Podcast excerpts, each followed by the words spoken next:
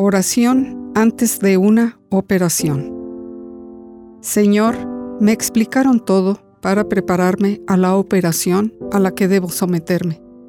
Mañana me toca a mí, estoy preparado. No puedo estar tranquilo. Tengo cada vez más miedo. ¿Saldrá todo bien?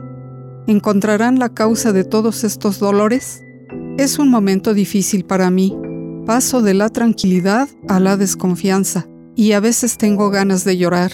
Me siento deprimido. Quédate conmigo, Señor. Guía la mano del cirujano y de sus asistentes. Ayúdalos en su trabajo. Me abandono a ti.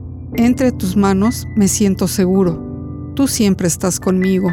De cualquier cosa que suceda, pues eres mi defensa y salvación. Amén.